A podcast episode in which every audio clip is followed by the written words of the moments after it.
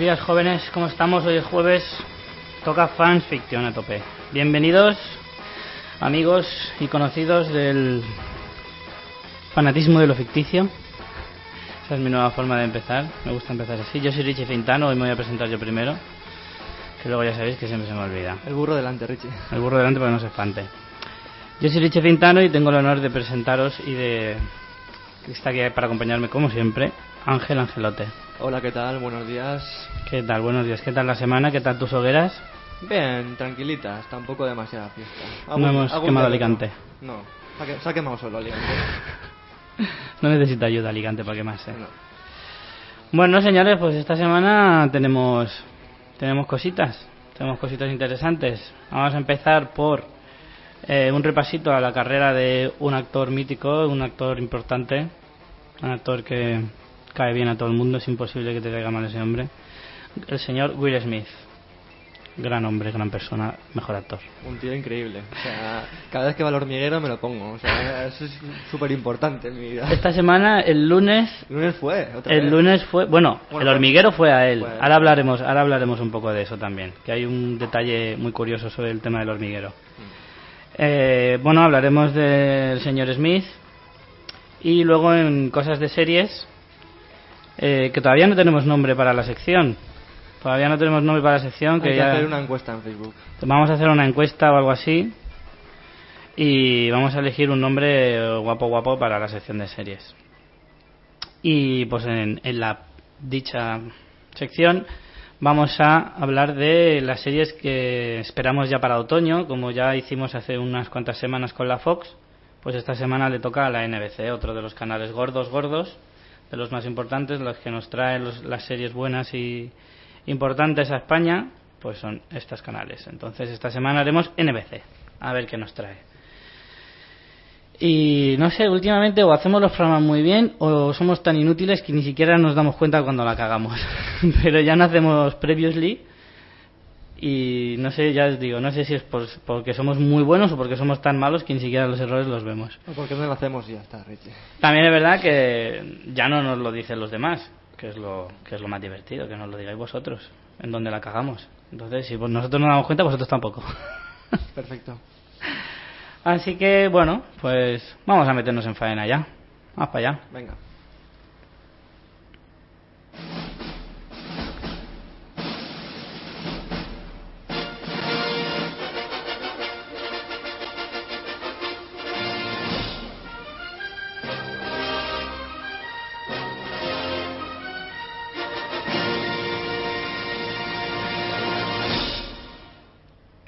Chimpún. Bueno, pues como os decía, es casi imposible que te caiga mal un tío como Will Smith. Puede que acabe a lo mejor cansándote un poquito por su forma de ser demasiado avallasadora, digamos. Pero pero es un tío que es que te tiene que caer bien a la fuerza. Es tan amable que hay gente que sospecha, ¿eh? hay gente que dice, este tío está haciendo el papel desde que se levanta hasta que... Bueno, eso, eso sí que me lo creo. O sea, Sí. yo, yo sí que me creo que el tío es así de simpático de por sí, pero es verdad que cada uno luego Se fuerza. Sí. Además, ahora que está, está bueno, hoy hacemos el, el- el repaso a la, a la carrera de Will Smith, sobre todo porque está en la película mañana, After Earth, de la que también hablaremos un poquito. Y bueno, está haciendo promoción por todo el planeta, con el hijo a cuestas también. Y el otro día, no sé con quién hablaba, que me decía un poco, un poco eso, ¿no? Que, va, que con, con el hijo va como, como metiéndolo un poco en- con calzador en las películas o tal. Yo tampoco lo veo tan así. Digamos que está claro que él quiere impulsar la carrera de su hijo y está intentando hacer todo lo posible. Y evidentemente el hecho de ser el hijo de Will Smith o le ayuda o le perjudica, pero desde luego le da notoriedad. Sí, sí, no. O sea, Eso está claro. Yo creo que cada, cada parte de la familia Smith es, es un mundo. La hija creo que canta, también diseña ropa. Sí, tío, la hija es más rara que un perro verde, tío. Bueno, La y, hija y- y rarita. ha hecho la película, una película solo, que es, bueno, sale Jackie Chan también, que es como tío de Jaden Smith, pero que es la de Karate Kid. Sí, pero estaba Will Smith de productor también. Sí, el productor. Pero bueno, Hombre, que tampoco es que importe, pero también da un poco de, de idea de lo, co- de lo que de lo que está llevando a Jaden Smith, que es el hijo, a, a una carrera un poco más así. De todas formas, el chavalico tiene 14 años, ¿eh? También habría que tener un poco de paciencia con él, pobrecito. Está claro que, pues eso es lo que digo, ser hijo de Will Smith te ayuda, te ayuda, pero también habrá que darle tiempo para ver si da la talla o no. Pero bueno, a ver qué pasa con él. Y bueno, del Tito Will me gustaría decir, pues yo qué sé, cosas como que, por ejemplo, no se llama William, se llama Willard, Willard Christopher Smith Jr. Tiene 44 años, nació en Filadelfia, Pensilvania, y está casado con Jada Pinkett Smith, que es la Miobe de, de Matrix, por ejemplo. Mm, Una de las mejores eh, mujeres de este planeta, yo creo. Por lo menos Sí, es no. súper guapa esa mujer. Es guapísima, es guapísima. Yo no sé los hijos de mayores cómo serán de guapos, pero desde luego con Will Smith y esta chica tienen que salir estupendos. Mm. Como los hijos de Brad Pitt y Angelina Jolie. Que, pare- que parecen los Black Eyed Peas.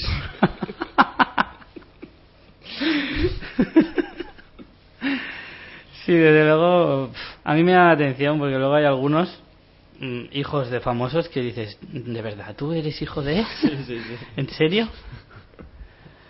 Pero bueno, en fin, de... mm, Bueno, que el tío que empezó con, con el príncipe de Bel Air, conocido aquí en sí. España por todo el mundo. Hablamos del Príncipe de Bel Air hace unas semanas también, en una sección que hicimos sobre series añejas.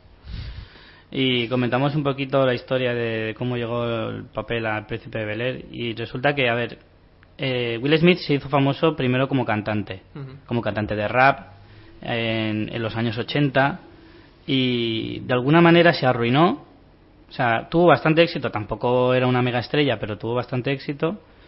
Se arruinó de repente y entonces llegó, no me acuerdo cuál era el canal del Príncipe de Bel Air, pero llegó al canal y le ofreció este papel haciéndose casi casi un papel biográfico, de, no biográfico, pero sí muy basado en su propia personalidad. Sí, sí. O sea, Will Smith se puede ver en el Príncipe de Bel Air, en, en esa época era prácticamente como era él. O sea, es un personaje, ya digo, muy basado en sí mismo. Y, y vamos, no pudo tener, no pudo venir en mejor momento y no pudo tener más acierto, porque eso fue lo que le catapultó a la fama a niveles incluso internacional, Sí, sí. porque luego la serie tuvo muchísimo éxito fuera de Estados Unidos. La generación de aquí de los 30 y pocos, bueno, Mm. de- de- abarca mucho, ¿no? Pero de los 30 y pocos, mis primos que son de, tienen 32 y 35 años, o sea, esa gente mamaba el príncipe de Belén. Yo todavía no he llegado a los 30 por suerte y, y yo también, madre mía, me he comido Príncipe de Bel Air hasta hartarme. ¿Quién no ha bailado ese bailecito de cartón con Tom Jones? Impresionante. Pues bueno, la serie, pues eso, como decíamos, eh, tenía casi el mismo nombre que en inglés, era The Fresh Prince of Bel Air, que era el nombre con el que él se hizo famoso como, como ya os digo, como rapero que triunfó al lado de DJ JC Jeff, que es el que el personaje que hacía en la serie Jazz. Jazz, ese colega suyo, que era un, era, un- era genial, Jazz, me partía con él. Tirándole los trastos a Hillary siempre. Sí, sí, sí, genial. Y luego ya de ahí saltó a- al cine y ahí es donde ya empezó a hacerse un hueco como mega estrella, porque no hay que olvidar que Will Smith es de los actores mejor pagados de Hollywood hoy en día y es uno de los más prestigiosos, de hecho, de su generación. O sea, de esos actores que ahora están entre los 40 y los 50, que ya es cuando empiezan a darte papeles ya de otro nivel, que si tú llegas a los 40 y todavía no te han dado un papel de estos gordos, ya vas tarde. Ya llegas tarde. Pero, pero bueno, Will Smith también es un actor de, sobre todo de taquillazos, De Blackbuster. de taquillazos sobre todo hace papeles serios y los hace muy bien, pero sobre todo se ha hecho famoso a, a raíz de sus pedazos de blockbusters, de vamos. Una buena película de acción con sus chistes, que se pueda lucir, eso es muy típico. Ahora que haremos un repaso, ayer que estaba preparando la, la sección y estaba viendo un poco todas las películas, me he dado cuenta de que casi siempre usa la misma estructura de película, cambiando los argumentos, el género, pero casi siempre es A, B y C. Ahora lo veréis. Y bueno, una cosa peculiar sobre Will Smith es que es el único actor de la historia que ha actuado en ocho películas consecutivas que hayan generado más de 100 millones de dólares en la taquilla nacional y además también es el único actor que ha participado en, ocho películas consecutivas que ha alcanzado el número uno de taquilla en, dentro de Estados Unidos. Mm. Que, oye, no es fácil, ¿eh? No es fácil. Es un acierto seguro a nivel de pasta. Sí, desde luego, película de Will Smith, película que va a ir a verla todo Dios. Mm. Eso no hay ninguna duda. Y respecto a lo del hormiguero que decíamos antes, eh, leí una cosa súper curiosa. Y es que, bueno, es difícil que, que no hayáis visto al menos uno de los programas en los que ha ido, porque creo que ha ido hasta cuatro veces al programa de, de Pablo Motos. Y el lunes, sin ir más lejos, fue la última vez que estuvo, que como no podía, como estaba de promoción de la película, según contaba Pablo Motos, eh, le llamó Will Smith a él diciéndole este año no puedo ir porque mi gira de promoción no pasa por España, pero ¿por qué no te vienes tú a Londres y me haces aquí una pequeña entrevista o algún programilla y tal? Y Pablo Motos, ni corto ni precioso, se lleva a todo su equipo y lió ahí una que la verdad es que el programa está muy chulo, muy chulo. Y lo que me llama la atención es que resulta que Will Smith ha comprado los derechos en Estados Unidos del programa del hormiguero, que es un programa que se hace en, en varios países imitando el modelo inventado por, por, los españoles. Hay varios países que tienen los derechos del programa y que se hace en, en Sudamérica, por ejemplo, se hace en varios países. Y ahora pues Will Smith ha comprado los derechos para hacerlo en Estados Unidos. Tiene huevo la cosa. Estaba pensando cómo se llamará el hormiguero, ¿sabes? Y en Sudamérica, ¿cómo se llamará? Ostras, ya ves. Otra cosa que encontré bastante curiosa fue los sueldos. En la Wikipedia podéis ver, en, el, en la página de Will Smith, podéis ver los sueldos que ha tenido en, a lo largo de su carrera, tanto en televisión como en cine, en, en varias. No en todas, no salen todas las cosas que ha hecho en todos sus trabajos, pero sí en la mayoría. Y hay algunos que de verdad me llaman mucho la atención. Por ejemplo, que salió en la serie Blossom haciendo un cameo, haciendo de, de, del príncipe de Bel Air haciendo del personaje del príncipe de Bel Air dentro de la serie Blossom y cobró 50.000 dólares por eso, en el año 1992. Por, por, ir a saludar, ¿no? Sí, o sea, imagínate hasta qué punto llegó a eh, el alcance de su fama en ese momento. Luego, por ejemplo, en sus primeros trabajos no pasaba del medio millón de dólares, que no está mal, para un chaval que en esa época tenía pues 23, 24 años, en películas como Made in America o 6 grados de separación, que ahora hablaremos de ellas. Su primer taquillazo, que fue Dos policías rebeldes, cobró 2 millones de dólares. Por Independence Day, 5 millones de dólares. Men in Black, 5 millones de dólares también. Por películas que tampoco triunfaron tanto como Wild Wild West, 7 millones de dólares. Toma ya. Que ahí ya empieza a ponerse la cosa chunga. Ojo a esta. Ali. Una de las películas que más ha marcado su carrera porque es una de las interpretaciones más importantes y la que le llevó a, gana, a estar nominado al Oscar, pero no lo ganó. Sí, 20 yo... millones de dólares. Mm. Zasca. Casi nada. También es verdad que si en alguna película se los merece, probablemente sea en esa, porque aparte que la película dura como tres horas, se tuvo que poner mmm, tochísimo para hacer un poco el, el, el cuerpo de Mohamed Ali y, y, claro, tuvo que engordar de, de peso y hacerse, bueno, no engordar, hacerse cachatas. Músculo, sí, puro músculo. Luego en Men in Black 2 aquí ya empezaba a meter un poco de mano en la producción, se llevaba un 10% de la totalidad del, de la taquilla más otros 20 millonacos de sueldo. Lo mismo en la segunda de Dos Policías Rebeldes. Y el sueldo más elevado hasta ahora solo como actor ha sido en Yo Robot, que se llevó 28 millones de dólares. O sea, es que tú fíjate, tío, haces una película al año así, te puedes pasar, vale, te tiras tres o cuatro meses de rodaje duro, todo lo que tú quieras, el resto te lo pasas tocándote la flor y 28 millonacos que te llevas del ala. Si es que lo de ser actor es una maravilla. Y ya, bueno, el resto de películas va un poco en esa línea. Por Soy Leyenda también 25 millones, por Hancock 20 millones y un 20% de la totalidad de la taquilla. Y luego ya a partir de ahí ya se mete él en producción y ya los sueldos no te salen, porque tienen que ser desorbitantes. Porque en las películas que participa ya, incluso en Karate Kid, que hacía de productor para su hijo, también hace de, de como digo, hace de productor. Así que a saber. Y ya en, en adelante ya pues eso. Bueno, nos vamos a meter un poco en su filmografía, hacer un repasito de todos sus trabajos, o al menos de los más importantes. Sí. Y empezamos por... Empieza por 6 grados de separación. En 1993, su primera película, así como protagonista, con 24 añitos. No está nada mal empezar así. Pues no, no está mal. La verdad es que yo no he visto la peli, pero mm. leyéndome un poco de qué va y todo eso, parece ser un personaje bastante serio dentro de un, una película dramática y no sé, para un chico tan jovencito que venía de hacer comedia en televisión, mm. pues oye, es para agradecérselo a su agente, a su representante. Eh, en el mismo año, otra película. En el mismo año hizo Made in America, no sé si os acordáis de aquella película protagonizada por Guppy Goldberg y Ted Danson, que hacía un personaje pequeñito y era el amigo de la hija de Guppy Goldberg, La película que ella mm, iba sobre que Guppy Goldberg pues se queda embarazada por inseminación artificial sin saber quién era el padre. Y la hija cuando ya crece quiere conocer a su padre. Resulta que es un hombre blanco que vende coches. Es una comedia pues de, de las de Guppy Goldberg de aquella época Los 90, joder. el otro día vi Sister Act 2 que la echaron en la sexta en la sexta 3 y yo joder macho qué época a mí esa película me emociona te lo juro te lo juro Bueno, y la siguiente película ya es algo, digamos, un poquito más. que lo lanza ya a, a Hollywood totalmente, que es Dos Policías Rebeldes en 1995 con Martin Lawrence. Película de acción, con lo que decíamos, con mucho humor, entre Martin Lawrence y Will Smith, a ver quién dice el chiste más grande, ¿no? A ver. a ver quién la tiene más grande Sí, más, más o menos. A mí esta película sinceramente me marcó bastante. Yo considero que dentro de esa línea de acción policial muy buena que empezó con Arma Letal, de esa, esa pareja de, de agentes, cada uno a, a su rollo y... Lo que pasa es que en esta, en esta película concreta me llamó la atención que los dos eran negros. Sí. Que eso siempre en Arma Letal es un blanco y un negro. En, en Miami Beach, por ejemplo, que es un poco la que empezó este rollito en los 70, la serie, Mm. también eran un blanco y un negro. En esta ocasión son los dos negros. Estábamos dirigida ya al público negro, yo creo. Sí, sí, sí. Bueno, hay que decir que el director es Michael Bay. Michael Bay, que también empezaba Empezaba ya, fuerte también.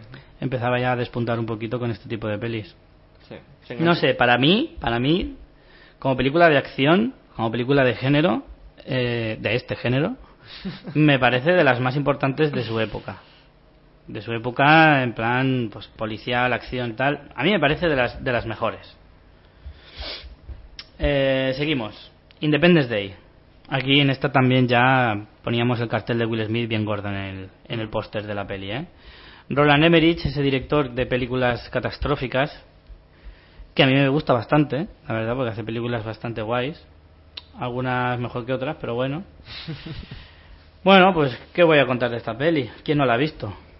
Es una película que en su momento pegó un pelotazo de, de la leche, ¿no? Yo creo que no estábamos acostumbrados a taquillazos tan gordos todavía. No, ahí habían uno en cada dos años. Algo Sí, así. sí, sí, no, no era tan habitual. Ahora tenemos 5 o 6 al año y ahora, y esta en su época lo petó, ¿eh? Sí, sí. Pues yo creo que con este tipo de papeles, papeles de- del el héroe que salva al mundo, que mm, soldado del ejército americano que se sacrifica y todo eso, bueno, en este en esta película en concreto no, pero son con ese tipo de papeles con los que cala un poco en el público. A un personaje simpático, agradable, que te soltaba chistes, pero tampoco soltaba los justos. Sí, es parecido también, no sé, como Men in Black, ¿no? Es en plan el, el jovencito que crece, que tiene habilidades, que tiene capacidad y al final se hace el héroe. ¿eh? Lo típico, con su música rap, ¿no? Para, para animar un poco y nada, salvar el mundo. Sí, sí, claramente.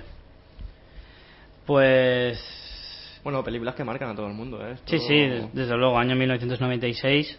Hombre, ¿y cómo destruyen a los alienígenas con un virus ahí toma el tirado? Hackeando a los Bueno, aliens. Ahí ya, si nos metemos en temas de. en temas de argumentación, en una película de este hombre no, no, no pidas mucho tampoco. Total, seguimos. ¿Qué más tenemos a ver? La siguiente película es Men in Black, lo que estábamos diciendo. Men in Black, o sea, pues sí, empieza, digamos, la trilogía que se va a convertir ya en una cuarta película, creo que están produciendo. Y nada, pues taquillazo tras taquillazo con Tommy Lee Jones. Aquí sí que es un blanco y un negro, y un joven y un, y un tío mayor. Película que un poco que también revoluciona el, mundo el mundo alien, como que lo mete dentro de la comedia así facilita. Sí, esta vez eh, la pareja suya es Tommy Lee Jones, y, pero sigue un poquito pues lo que decíamos antes. Al final acaba haciendo siempre los mismos personajes en el sentido de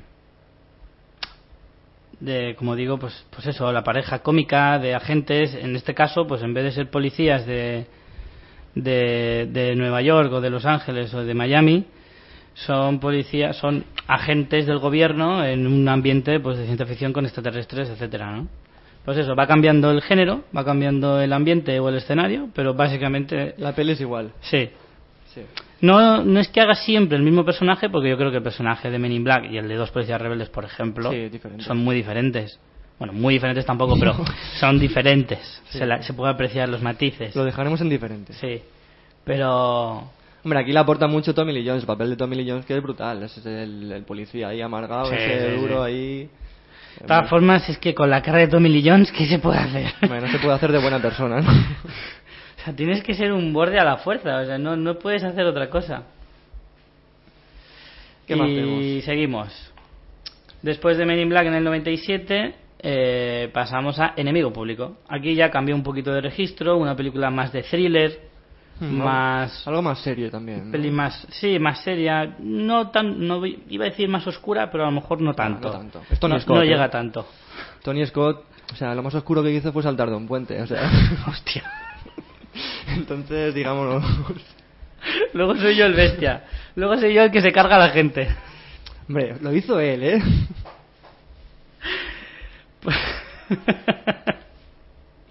Pero bueno, no está mal, es una película pues típica de Tony Scott. en esa peli le cambian el doblador a Will Smith. Me acabo de acordar. ¿Sí? Y no mola nada. Mm, vale. No mola nada porque el doblador de Will Smith es muy bueno Caca.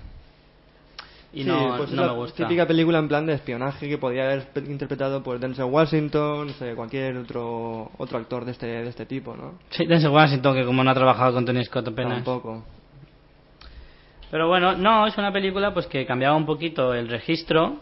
Sí, ya, ya se quita Por como, innovar. como el tema humor ya en esa película no aparece. No, no, no, ahí de humor nada, es una peli mucho más seria, más, eh, no sé, es un tono diferente, es eh, más suspense, donde el humor no, no tiene cabida realmente. Hmm. Hombre, es una peli americana, algún comentario siempre te cae, pero no... Sí, comentario típico de, de jugón siempre.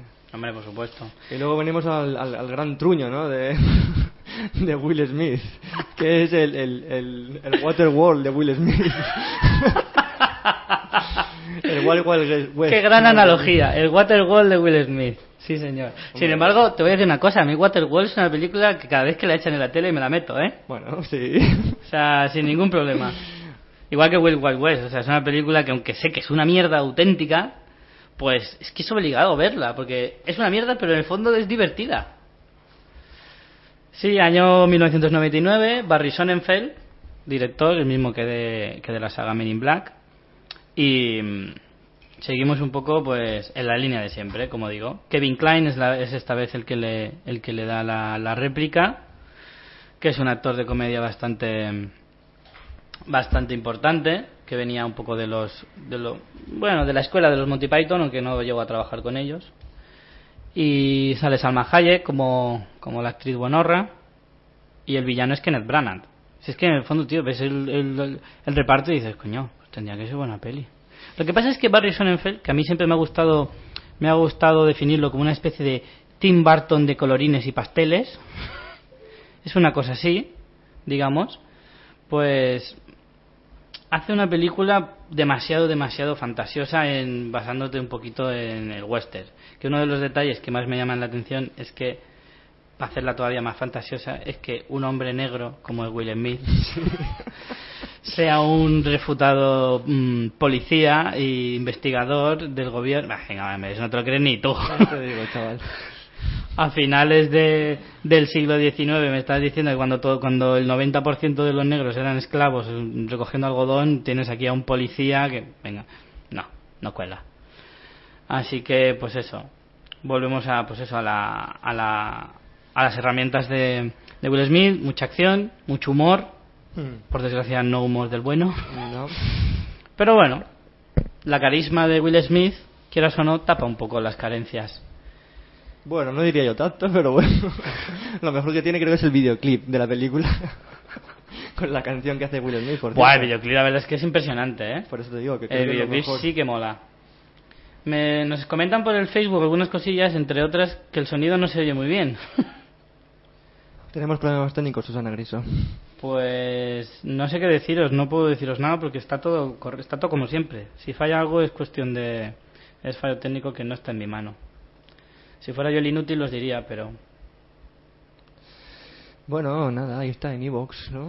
aquí está nuestro amigo Alfon- Alonso, Alonso Avellán, que tengo una encarnizada lucha con él como cada semana, porque él es muy fan de San Raimi. Yo que esta semana no pretendía hablar de él para que luego no me comieras y vas tú y me lo sacas. Me dice, Will Smith sí, Sam Raimi no, dimisión ya. no me puedes decir, Alonso, que Will Smith no es un pedazo de actor, al margen de que te caiga bien, mal, te gusten sus películas más o menos, es un pedazo de actor reconocido por todo el mundo. Y aunque los taquillazos sean a lo mejor de dudoso gusto para cada uno, porque para eso... Podría ser mejor actor. Creo que podría ser mejor actor porque todos los papeles que coge, bueno, hay como, digamos, un, un punto de inflexión, ¿no? En alguna película así un poco más seria, pero tiene muchos muchos blockbusters. O sea... Sí, yo creo que a lo mejor de su filmografía mm, destacan sobre todo ese tipo de películas y de, echas en falta más pelis serias. Pero yo creo que Will Smith está llegando a un momento de su carrera en la que ahora está centrándose un poco más en la producción de películas, pues un poco pues las que le han funcionado a él. Pero yo creo que de aquí a unos pocos años empezará a hacer películas un poco más, eh, como digo, más de renombre. Yo creo que se va, a se va a centrar a lo mejor un poco menos en los blockbusters, porque haciendo de productor ya va a ganar pasta por un tubo.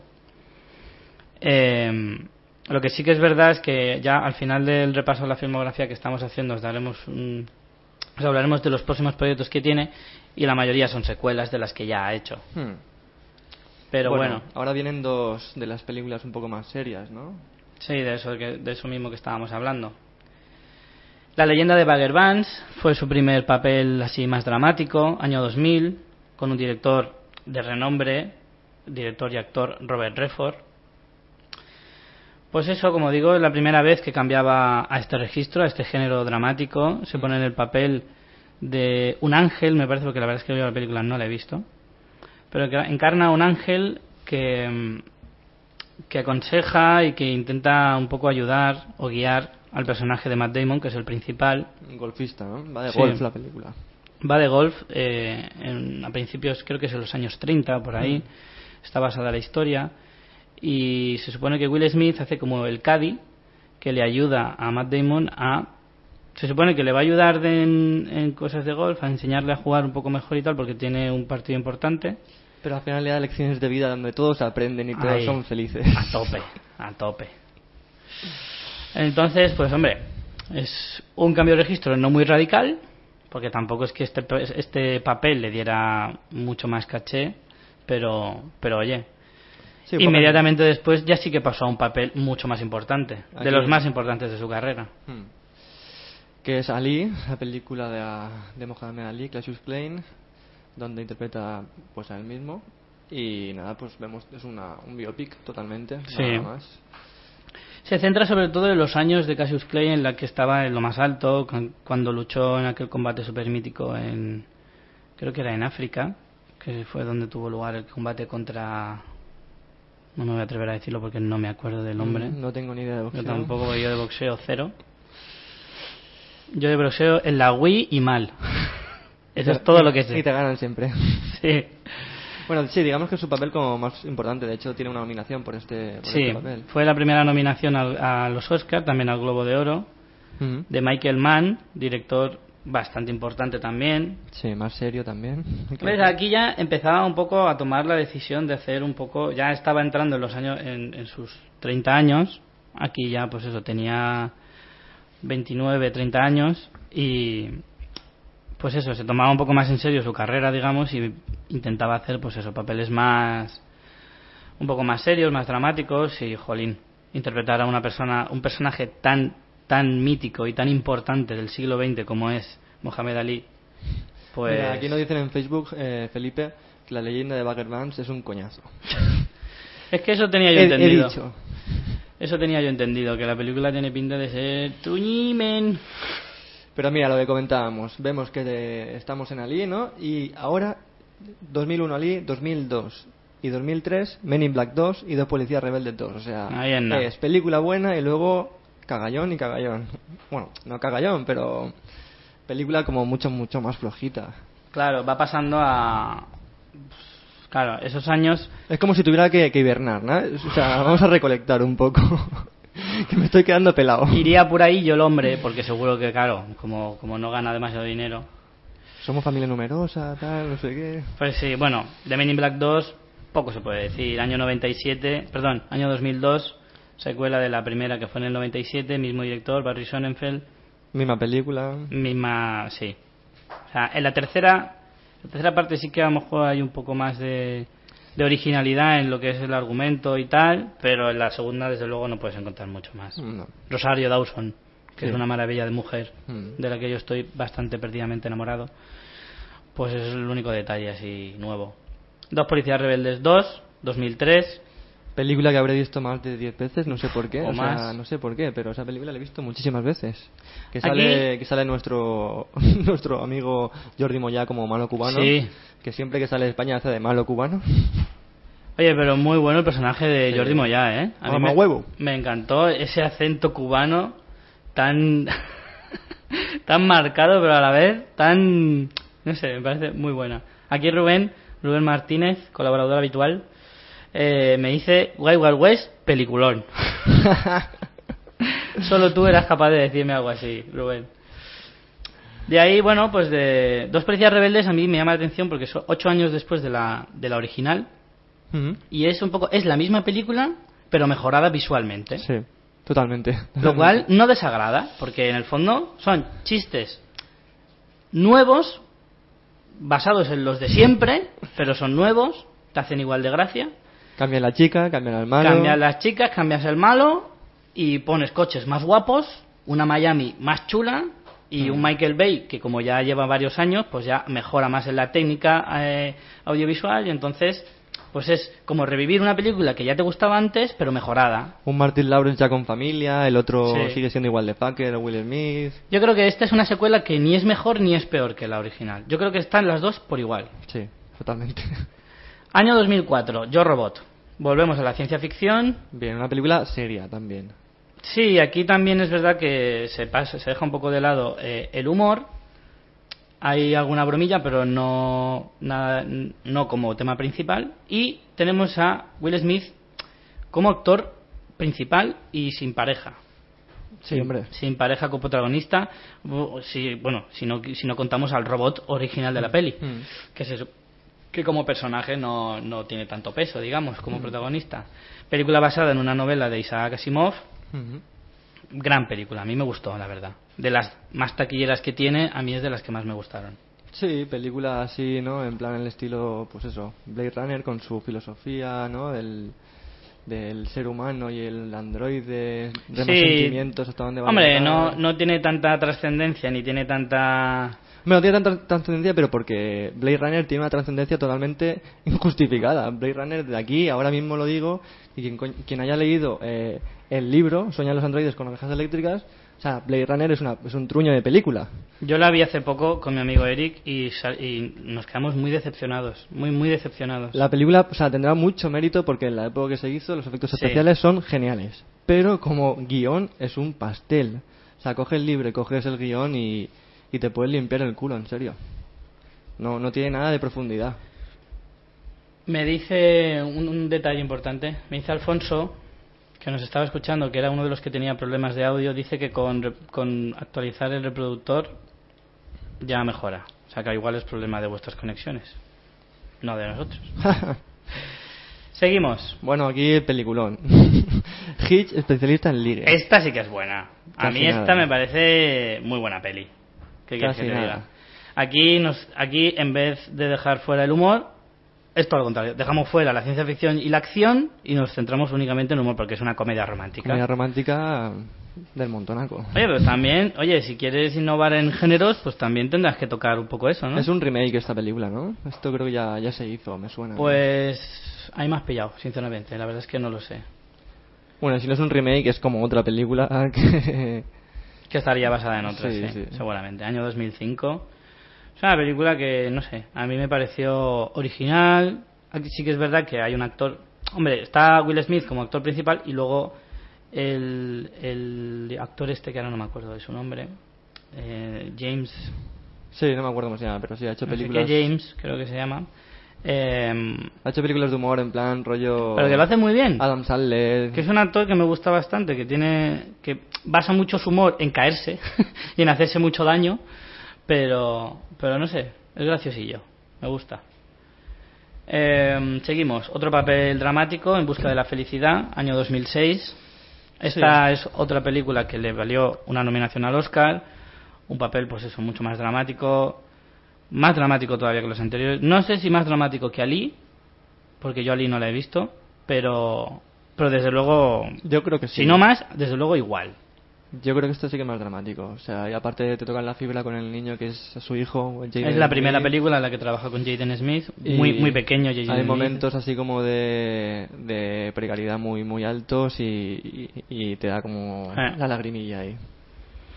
Hombre, es una historia de un hombre que quiere sacar adelante a su hijo en un mundo con la economía bastante chunga, no muy distinto al, de, al actual. ¿Qué, es, ¿Qué época es? ¿70 por ahí? ¿O es? La película está basada, sí, creo que está basada en... No, no tan lejos, yo creo que está ahí por los 90, finales de los 80-90, yo creo. Está ambientada en eso. y bueno, pues es un poco la lucha de- del padre Sí, por sacar a su- hijo. Superación, ¿no? Totalmente superación. De ahí saltamos al año 2007 y volvimos otra vez a la ciencia ficción, un poquito. Soy leyenda. A mí esta película me decepcionó bastante. Tiene muy buena primera parte, pero la segunda parte Exacto. es bastante... Tiene una presentación de la floja. historia muy buena, Hmm. con un Will Smith en una Nueva York desolada, totalmente deshabitada, Secuencias impresionantes. secuencias increíbles y momentos muy buenos de la película incluso, pero a mí el final me defraudó un poco. sí, totalmente. Me defraudó un poquito. Francis Lawrence, que es el director, que es un buen director, ha hecho películas como Constantine, que es un peliculón. Muy buena película que, que no mucha gente ha visto. Sí, pues es un peliculón, muy recomendable. Sí, sí, muy recomendable. Pues aquí no sé, me falló. Tiene momentos muy buenos, el tema de lo del perro, por ejemplo. Eso es buenísimo. Cuando, cuando es su cumpleaños, está en el videoclub. Sí, hablando con los maniquís. Buenísimo. Tiene momentos puntuales muy buenos, pero Sí, pero al final se va hacia película de acción también. Al final Sí. se va hacia película de acción y, y falla. Que es, es, un, es un remake. Esta, esta peli sí que es un remake de, de. ¿Cómo se llama la película de Charlton Heston? No me acuerdo cómo se llama. la- el último hombre en la tierra, algo así. Puede Sí. ser, que va ahí sí, con- es que esta de Soy Leyenda creo que sí que es un remake. Sí, sí, esta sí. Esta Está es- seguro. Esta es la película de Charlton Heston totalmente. Sí, sí, sí, sí. Que, que es para Dice- verla, es para verla. nos dice Rubén, nos dice Rubén también que hay un final alternativo a esta película, pero que tampoco es que no quiero hacer spoilers, por si alguien no la ha visto, pero tampoco no sé, a mí el final alternativo tampoco me convenció mucho. Está Soy Leyenda 2 ya en producción. Sí, de eso ahora hablaremos al final, ya os diremos las películas que, que vienen de camino. Seguimos. Siete almas. Película así también como... Aquí se me cayó una lagrimica, lo reconozco. Sí, es así rollo película en plan de estas, en plan Babel, eh, intentas hacer como un, un cruce entre personas con sus propias historias, donde él va ayudando a todas esas personas. A mí me pareció, me pareció como demasiado cogida con pinzas, pero bueno. Es el mismo director que la de En busca de la felicidad, Gabriel Mushino. Pero no sé, esta, esta película sí que ya es más oscura. Oscura no en el sentido thriller, sino en el sentido dramático. O sea, son, tiene un ambiente así muy, pues eso, muy apagado, con una, un aura así como muy deprimente y tal. En fin, no sé, está bien. A mí me gustó, la verdad. Hancock, año 2008. A mí esta película lo que más me llama la atención pues que le da un, un nuevo enfoque al, concepto de superhéroe. Esta vez, en vez de ser un tío intachable y super justiciero y tal, resulta que es un borracho, que parece más un vagabundo, pero que como tiene superpoderes, sí, va detrás de los ladrones y tal, pero la lía cada vez que casi hace más destrozos él cogiendo a ladrones que, los propios ladrones. Entonces, pues la ciudad va un poco en su contra y yo qué sé. La película hasta, que sale Charlize Charlize Theron. Theron está bien, luego ya es un cagallón. Sí, eso también es Empiezan verdad. a ponerle una, o sea, es un tema así como dramático, no sé qué, que no, no entiendo para nada, pero bueno. Y ya después de esta, el año pasado, nos trajo, porque estuvo cuatro años sin hacer ninguna peli. Ya os digo que ahí se centra un poco más en la producción de películas como la de Karate Kid, por ejemplo. Eh, acabó la trilogía de Men in Black, Black She's Coming. Men in Black con 3. la, ya os digo, con la novedad de Josh Brolin haciendo de Tommy Lee Jones de joven, Nada que ver. con viajes en el pasado, o sea, al pasado y esas cosas. No sé, sí que es un poquito más original que la 2, pero no llega al nivel de la 1, que es la que más mola, Sí. sin lugar a dudas. Sale la de Pussycat Dolls, que hace un Mm. personajillo. un- Nicole Dancing Nicole Hunter. ¿A quién, ¿A quién coño le importa cómo se llama? ya ves. Y para terminar, pues After Earth, la película que se estrena mañana. Que me encanta que es, o sea, ya en todos los trailers a Shyamalan lo quitan, o sea, es peor sí, poner sí. el del director del sexto sentido, ya nada, o sea, antes lo ponían y ahora de todas las películas que ha hecho que han cagado en la taquilla, ya no lo van a poner nunca más en los trailers, es increíble, un director tan importante como Shyamalan. No voy a perder el tiempo en este tío porque ya hemos hablado de él en otras ocasiones. Que- No merece la pena tampoco darle mucho bombo. Ya, sabe, ya sabemos todos un poco, ya nos conocemos a este hombre. ¿Qué, ¿Qué se puede decir? Pues eso, que desde el sexto sentido, que pegó un pelotazo, ha hecho truño tras truño. Yo creo que el tío debería dejar que alguien le escribiera los guiones. No, este guion no es suyo. De ya, hecho, ya, pero quiero decir, quiero, las películas que haga en plan serio, por favor, no las escribas tú. sí, yo Porque creo que no, no te sale bien. sí. Sí, porque como director no es El malo. director es muy bueno, crea una, ten- o sea, crea una tensión muy, muy sí, buena. sí, ¿eh? como director no es malo, que conste. A mí el problema es que sus historias no me gustan. Claro. Me decepcionan. Los es que el los finales, es los que sus películas son decepcionantes. Hmm. Son películas muy bien presentadas, historias que pueden incluso engancharte, que los trailers son buenos, Hmm. pero que luego no, pero te prometen cosas que la película no sale. No. Y ese es el problema. De todas formas, en este caso, aunque la historia no sea suya, a mí tampoco es que me, me muera por verla. Y eso que es Will Smith. Ni mucho menos. Sale su hijo Jaden Smith, que mm, creo que es incluso más protagonista que él. Lo que pasa es que Will Smith le eclipsa tanto que yo creo que no se va a poder ver el peso real del chaval en la película. No. Y eso yo creo que juega en su contra. Así que, en fin. Y bueno, para terminar el tema de Will Smith, eh, pues eso, lo que les decía de películas que vienen, pues Dos Policías Rebeldes 3, que hace años que se lleva esperando la conclusión de la trilogía, ¿Qui- ¿Quién la espera? por los que somos muy fans. Madre mía. No puedo, no puedo terminar el programa sin decir la gran frase. Que. Ay, espérate que se me ha ido. Cabalgamos juntos como vez. Era: cabalgamos juntos, morimos juntos, rebeldes para siempre. Muy bien. Estoy Yo he crecido con ese, con ese, con ese eslogan. Así estás. bueno, y luego una película que es Grandísimo, como muy Will. extraña, ¿no? El último faraón. El último faraón, sí, una película que por el título tiene pinta de ser un gran, Sí, sí, un gran despliegue de medios. un gran despliegue de medios, efectivamente. Veremos a ver en qué queda. Luego, pues como os decía, secuelas como Soy leyenda, que más que una secuela será una precuela, Seguramente. que explique un poco qué les llevó a, a la hecatombe mundial que cuentan en la primera, Hancock 2, que pff, será más de lo mismo, y Pa- Men in Black 4. Pues cuando hagan Han- Hancock 2 y Men in Black 4, pues iré a autocine o algo Sí. para verla, porque... Ahí, si, si estuviéramos en buenos tiempos, diríamos carne de videoclub, colega. Sí. Y para terminar, esta me llama más la atención, una película que se va a llamar, el título es en inglés, que es provisional, digamos, bueno, o no provisional, pero que todavía no tiene título en castellano, The Redemption of Cain, que probablemente sea dirigida por él mismo, podría ser su primera película dirigida por él. Por eso me ha llamado sobre todo la atención. Y bueno, hasta aquí el tema de Will Smith, no sé. Es un tío que es que, no sé, no, no pasa desapercibido, te puede gustar más o menos. Desde luego es normal que te guste más que San Raimi, lo siento Alonso, pero es así, Tiene buenas películas y películas del montón. desde luego.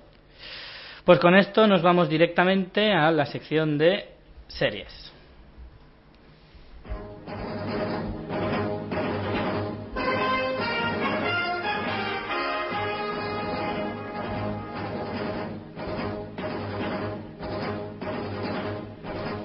Aunque se parece bastante a la música de Superman, no lo es.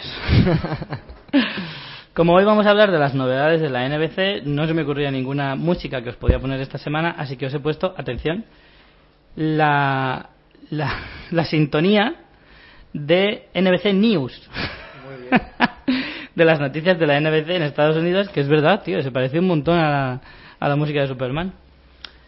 Eh, bueno, pues como os decíamos al principio, os vamos a traer, os vamos a comentar un poquito eh, pues las novedades que va a traer el canal americano para el año que viene. Son tres comedias y tres series dramáticas. Y vamos a empezar por la que a priori parece la más interesante. O sea que luego vamos a ir cuesta abajo. Se llama The Blacklist. Pues Cuéntanos sí. tú, Pues Ángel. Blacklist es mm, una- un ex agente del FBI. eh, es un, se convierte en uno de los delincuentes más mm, peligrosos del mundo, un terrorista. Y nada, se entrega, se entrega un día, se entrega al FBI diciendo que tiene un trato. Que él mm, dará los nombres de los criminales más buscados, de ahí lo de Blacklist, pero con la condición de que solo tratará... No deja lugar a la imaginación el nombre. No, no, no. Eh, solo tratará con Elizabeth King, que es pues una novata de- del FBI, me parece. Pues a mí esta serie cuando vi cuando vi el trailer me parecía, pues eso lo hemos, comentado antes, era como muy muy muy de Following, un personaje principal muy parecido al malo de Following. Claro, es que a mí, el- viendo el esa- tráiler- esa personalidad así como muy potente, Mm. con ese humor ácido, con esa superioridad. Claro, esa un poco esa arrogancia del Sí. personaje y no sé, a mí es eso, ves el tráiler y, y lees el argumento en internet y tal. Eso sí, os hemos puesto todos los trailers de las que os vamos a hablar. Están todas en inglés sin subtitular los trailers, que es un poco una faena, pero, Por, pero fa- bueno. por favor, tenéis que ver la de Ironside, por favor. Ahora lo comentaremos, pero antes mirar el tráiler, por favor. Ironside, recordar, mirar el tráiler y ya. Ahora comentamos eso también. A mí la de Blacklist, como digo, me recuerda demasiado a The Following, que es una serie que me ha decepcionado tremendamente, que empezó muy bien los tres primeros capítulos, dura 15 y los 12 restantes sobran, pero por todos los lados. Lo que pasa es que si me, si me decido a ver esta serie es porque James Spader, que es el actor principal, el actor que como decimos es el ex agente que se entrega, tiene mucha más carisma que el James Purfoy, Purfoy perdón, que es el actor de The Following. A mí también me parece que es como si fuera una mezcla entre The Following y Homeland, ¿no? Me, me recuerda así un poco el espionaje ahí metido con calzador del malo. Bueno, ojito que Homeland es una pedazo de serie. Sí, y, bueno, que no tiene, y que tiene un nivel superior, yo creo. Está, bueno, habrá Sí, que verla, tiene- ¿no? tiene nivel Pero superior, pero también ese, como ese, esa ñoñe- ñoñería así un poco de, de también hay que decir que la NBC ha pinchado bastante este año. Ha cancelado mucho y lo poco que ha renovado no es de las series No. más potentes de la, de la parrilla actual. O sea, que no esperemos gran cosa de, de NBC que está en horas bajas, la verdad. También me recuerda mucho a la peli de, del invitado, de Denzel Washington con Ryan Reynolds. Qué pedazo de... De truñaco, sí. Sí, Pero es lo típico, ¿no? El agente novato que se, se, se encuentra con el superagente Mm. veterano que es malo, que es bueno, que no sabes cómo es. Al final aprende una lección también vital muy, muy importante. Hombre, en este, en este caso sí que puedes estar siempre con la mosquita detrás de la oreja pensando en que por qué hace esto. Claro, claro. Si hace esto será por algo y tendrá un plan y estás como esperando siempre el desenlace de ese plan. Hmm. El problema es que en The Following, que, que también te vendía un poco eso y que te podía resultar interesante por eso, la conclusión, o sea, la resolución del plan al final fue una mierda. Y por eso no... A mí no me convenció y por eso me decepcionó. Entonces esta, esta serie, pues a lo mejor, si la conclusión es mejor, pues tendremos un poco más una serie pues que tenga un nivel un poco superior. Bueno. La mi recomendación, como hicimos eh, la vez que hicimos de Fox, eh, os voy a dar entre alta, baja y media. Yo en este caso no me quiero mojar mucho, diría media. Yo también, yo diría media, también. Diría media. De acuerdo contigo, Richie. Seguimos con la que decía la que decía Eric. Espectacular, espectacular. Por favor, a ver, tengo que anunciar una cosa antes. Quien sea sensible al humor negro y a todo tipo de humor, por favor que apague la radio. En serio, apaga la radio porque va a ser mejor. O sea, la serie va de un tío que es un inspector en silla de ruedas. Cájate, Lorito. O sea, tenéis que ver el tráiler porque yo no me reía tanto desde hacía, desde que vi Movie 43. En serio. Es que es eso, parece, parece que sea un sketch, un falso tráiler de Movie 43. En serio, yo lo vi y dije, pero ¿qué cojones es esto? Bueno, la película está basada, o sea, es un remake de una serie de los 70. Hostia, claro, como no podía ser de los 70. tío. ¿Cómo no? ¿Cómo no podía ser de otra manera? Y bueno, trata de un agente de policía, un inspector de policía, que durante un tiroteo le pegan un tiro en la espalda y se queda en silla de ruedas. Entonces, lejos de retirarse y alejarse del mundo policial, se convierte en un rudo y aguerrido Buah, es que- inspector que... no tiene ningún problema en, en saltarse las reglas. Eh, Novedad. En serio, se parece a, a Robert Downey Jr. en Tropic Thunder, en serio. En serio, es que es súper cómico, tío, ese tráiler. Es increíble. Y encima le ponen música funky, con rap, así, como en plan, guau, es malote, ¿sabes? Es como... Va en silla de ruedas, pero te puede reventar también. A mí me encanta una parte del tráiler en la que está eh, un, delincuente, está huyendo, corriendo por la típica callejuela de, de la ciudad americana, y de repente pasa al lado de un todoterreno y el hombre, el protagonista en cuestión, que el actor es eh, Blair Underwood, que no es que sea muy conocido, que digamos, abre la puerta del coche y le pega una leche bestial al, al delincuente y se cae al suelo. Y le hace un comentario que yo no lo entendí porque está en inglés y, y no se le entiende una mierda, pero le hace algún comentario tipo, "Hmm, pensabas que ibas a escapar, ¿eh? Sí, sí. Alguna cosa así, algún comentario de esos tipos. Buah, es que vamos a tener una serie plagada de momentos así. A mí me recordó mucho eh, en el capítulo este de Los Simpsons que están viendo en vez del coche fantástico la lancha fantástica que dice siempre hay un arroyo o un canal o algo así siempre aparece pues creo que vamos a ver un montón de situaciones así en plan como el hombre está en silla de ruedas pues habrá que encontrar situaciones en las que se puede encontrar estando sentaico Y aparte tienen los típicos chistes, ¿sabes? De en plan de, de, de negrata peligroso gracioso. O sea, Aquí yo creo que echaremos mucho de menos a Hora- Horatio Kane en esa CSI Miami con sus frases lapidarias. Pero en serio, qué buena, tío. O Pues vamos a tener un poco de eso, ¿no? De, de frases típicas de polis bebiendo whisky a las 3 de la tarde, en el trabajo, sin ningún problema y cosas por el estilo. ¿no? Aquí Felipe en Facebook también nos dice en plan un what the fuck, ¿no? En plan, pero qué cojones. Dice Sí, que sí, es como, como la película de Cobra, pero en silla de ruedas. Atención, atención a la comparación de Rubén Martínez. Es un shaft tullido. Sí, sí, en serio, yo lo dije, es Shaft, es igual, y la música igual, con su y oh yeah. No puede llevar gabardina la- no puede llevar gabardina larga porque se la pisaría, y entonces lleva chaqueta de cuero corta. Vale, ya está aquí el humor negro, ya está, ya paramos. El humor negro doblemente negro. Bueno, a mí el, el tráiler, solo por reírme, me había parecido interesante y había puesto mi recomendación alta, pero ahora no me voy a atrever a decirla, así que diré media. Yo voy a decir baja, por favor, no la o veáis. muy baja. Solo cuando tengáis un mal día y queréis reíros un rato, pues podéis verla. Bueno, y para cosas malas, malas que yo espero, pff, esto sí que me da un miedo que flipas, Drácula. Hmm. Otra adaptación del mítico personaje, el, el vampiro más famoso de la historia, como no puede ser de otra manera. Esta vez lo, lo encontramos en, en el Londres del siglo, de finales del siglo XIX. Se supone que es un empresario americano que llega a Londres eh, para implantar la ciencia en la sociedad. Les enseña lo que es la electricidad y cosas así. Lo que pasa es que tiene mm, unos motivos ocultos, que es sed de venganza. Venganza de aquellos que lo convirtieron en inmortal. En fin, así de primeras el argumento puede parecer interesante, pero si ves el tráiler yo sigo pensando que es carne de, de- fan de Crepúsculo. Yo veo que es, es un enfoque del vampirismo, digamos, más cercano a Crepúsculo que a True Blood, por ejemplo.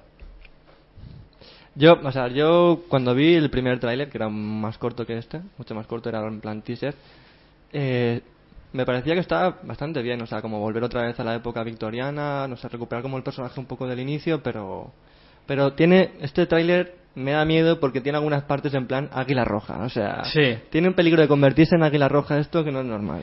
Yo creo que, fíjate, del tráiler, lo que más puedes destacar es que salen dos cartelones que ponen de los productores de Downton Abbey Sí, y del director de los Tudor. sí.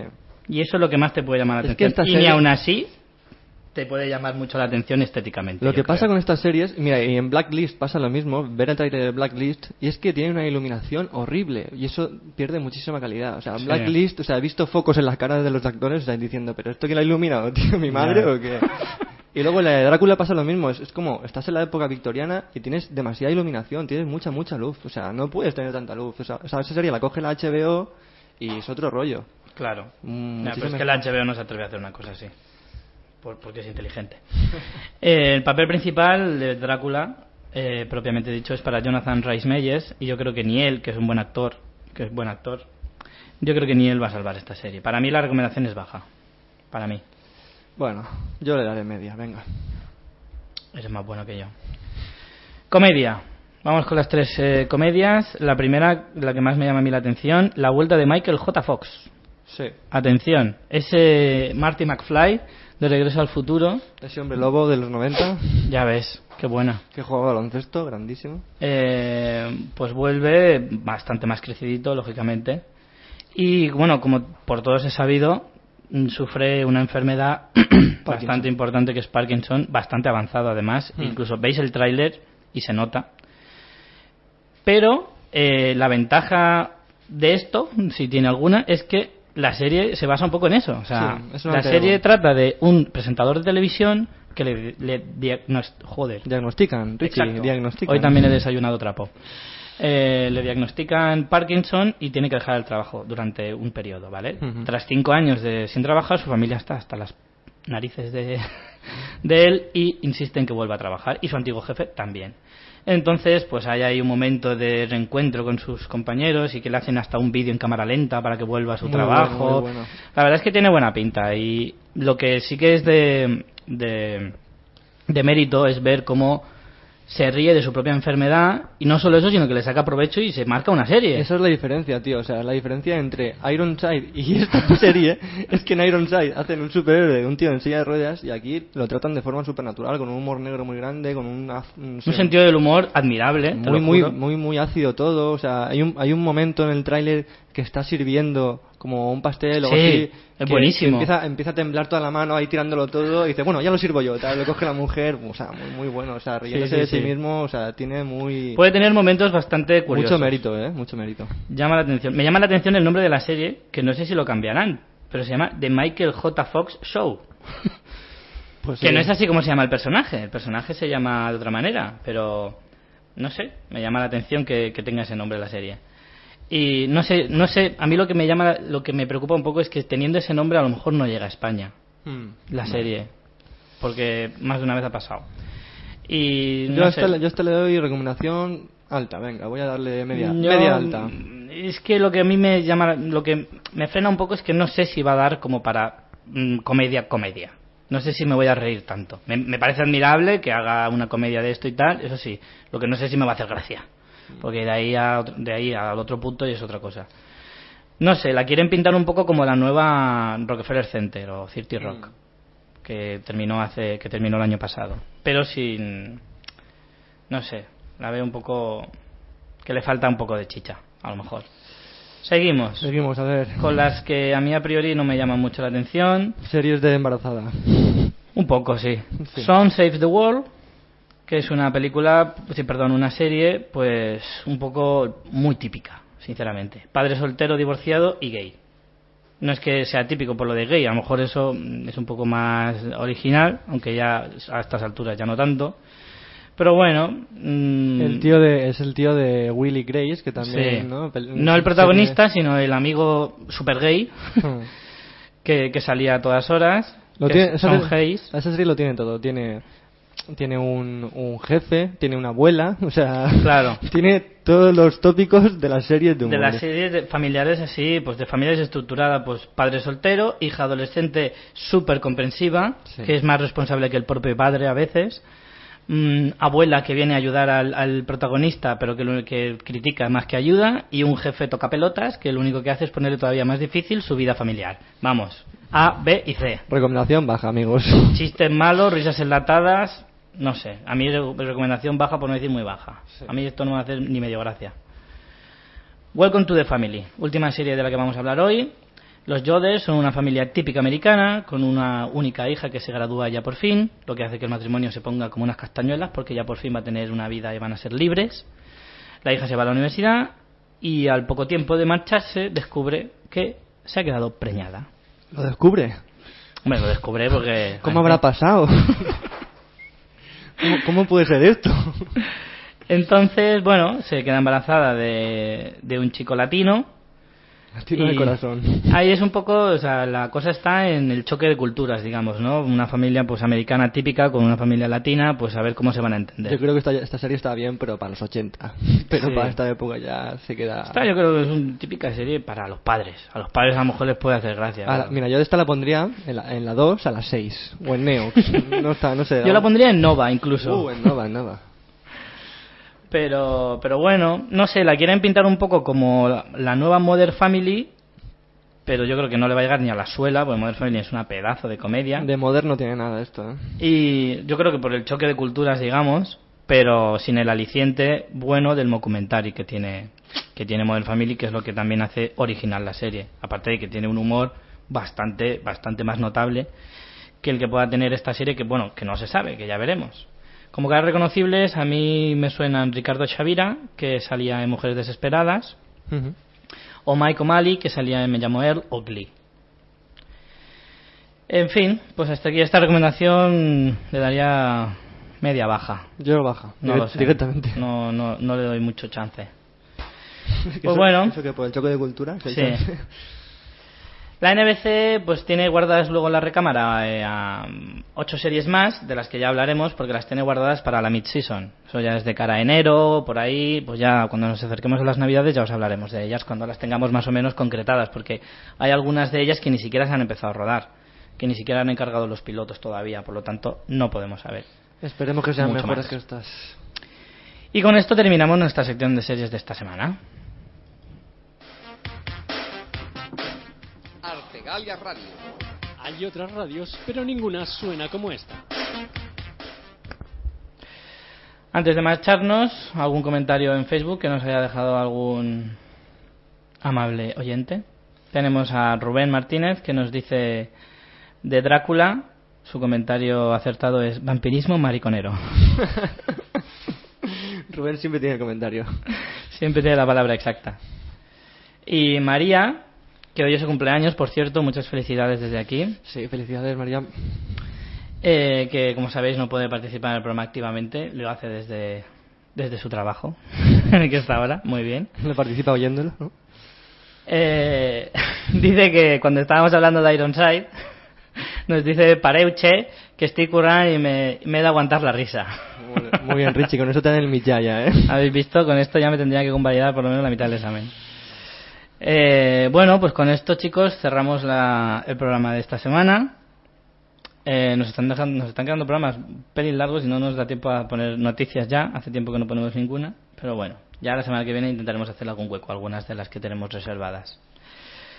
Eh, bueno, pues como os decía, vamos a ir terminando. Hoy nos vamos, como no podía ser de otra manera, como el protagonista de nuestro programa en la primera parte ha sido Will Smith, pues nos iremos con una de sus películas, con una de sus bandas sonoras míticas, como es la de Men in Black, cantada por él mismo, que es una película, perdón, una canción que... no Mítica, sé, mítica. Muy mítica, muy, no- noventera, ese, ese rap. Esos, esos videoclips con los hombres de negro bailando. Buah, incluso con extraterrestres bailando. Ya, ya no se baila en los videoclips, ¿te das cuenta?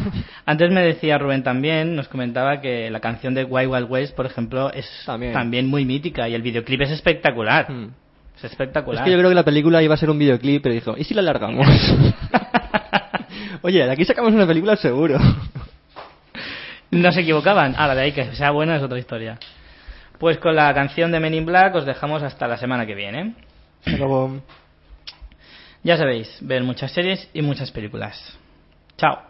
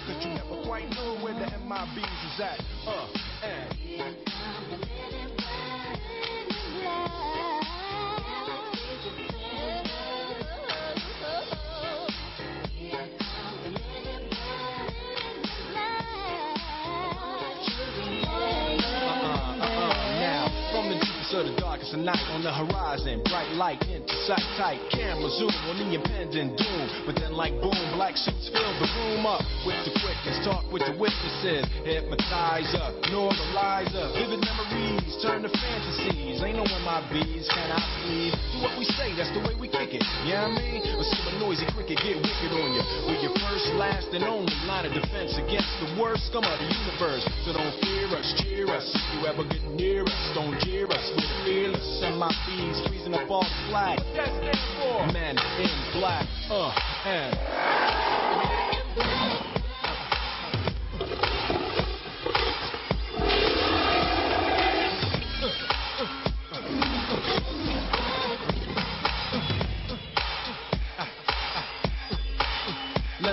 Just bounce it with me, just bounce with me, just bounce it with me. Come on, let me see you just slide with me, just slide with me, just slide with me. Come on, let me see you take a walk with me, just walk it with me, take a walk with me. Come on, and make your neck work. Now freeze. Alright,